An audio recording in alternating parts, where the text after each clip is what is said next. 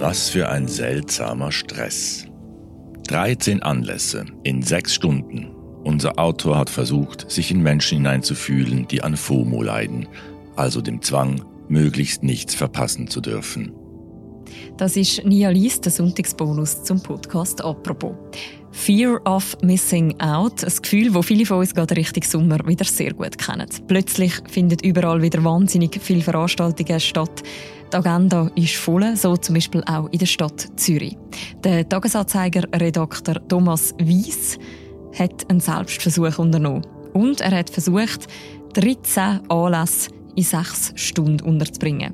Wie es ihm gegangen ist bei dem Versuch, nichts zu verpassen, was an einem Sommertag auf der Agenda steht, das hat er in einem Text aufgeschrieben. Erschienen ist er im Tagesanzeiger und wird hier vorgelesen vom Tagiredakteur Jean-Marc Knia. Viel Spass beim Zuhören. Ich sitze gerade im Sommergarten des Clubs Supermarket, wippe das Knie zum Techhaus von Suchu, einem herausragenden rumänischen Talent, wie das Programm verrät, als der Timer-Alarm des Smartphones abgeht. Das Signal, das FOMO-Experiment zu beenden. Die Uhr zeigt 17.33 Uhr. 13 Anlässe habe ich in den letzten sechs Stunden besucht, also genau genommen elf, aber dazu später mehr. Ich kann mir denken, was Sie jetzt denken. Und das bei dieser Hitze. Der arme Mann.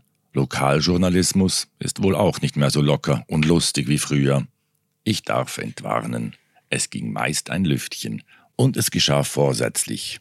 Es war quasi die fehlende Hälfte zu einem Sozialexperiment, das ich im März 2020 durchführte. Damals, in der Frühphase der Pandemie, hatte ich probiert, Kultur einen Abend lang via Laptop-Streaming auf der Couch zu genießen, ein Treiben lassen ohne Erfolgs- oder Zeitdruck.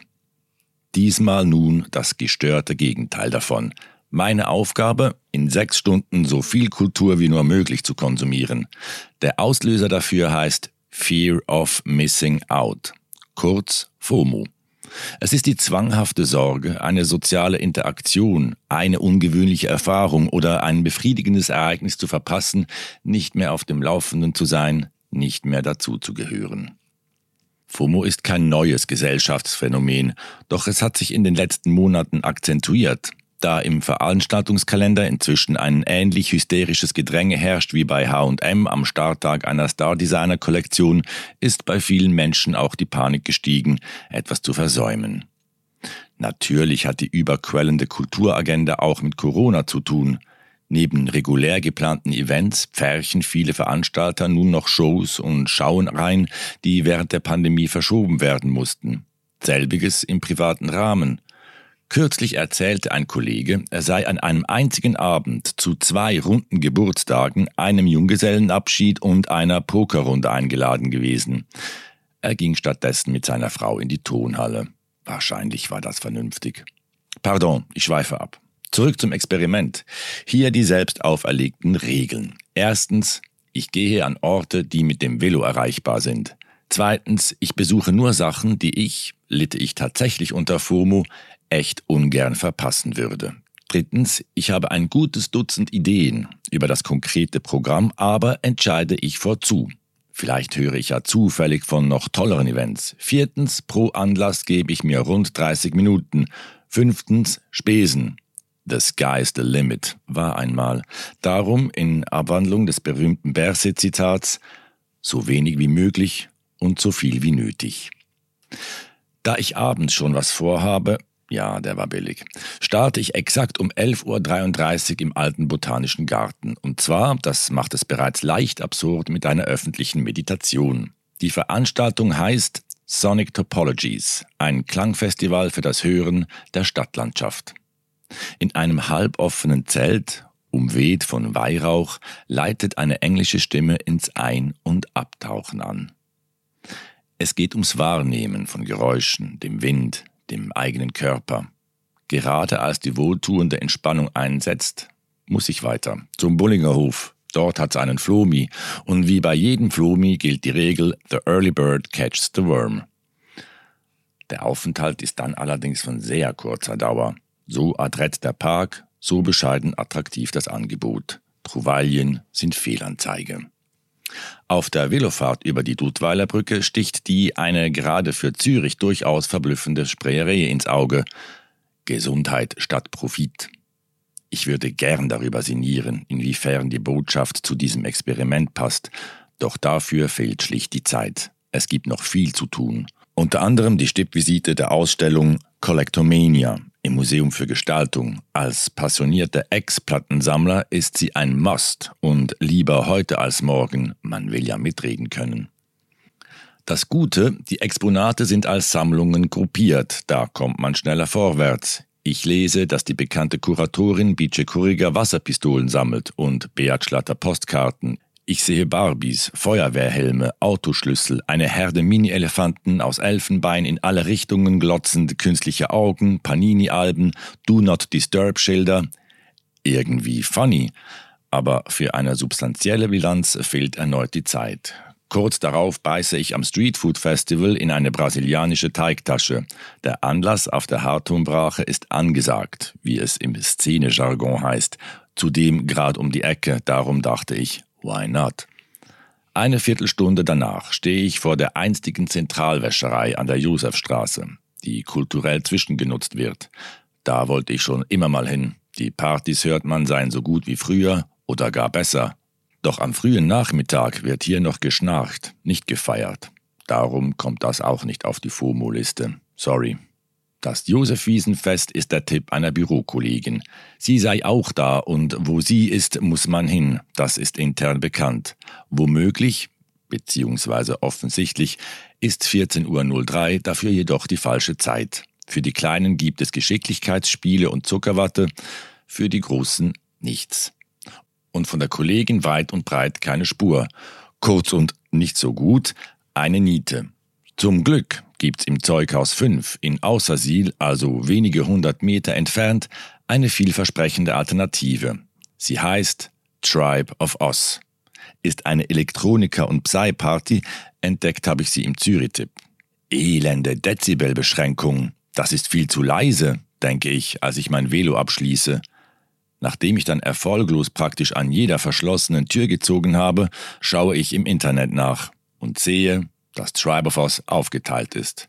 Ab 14 bis 22 Uhr tanzt man im City Beach Club in Kloten, von 23 bis 6 Uhr in der Kaserne in Zürich.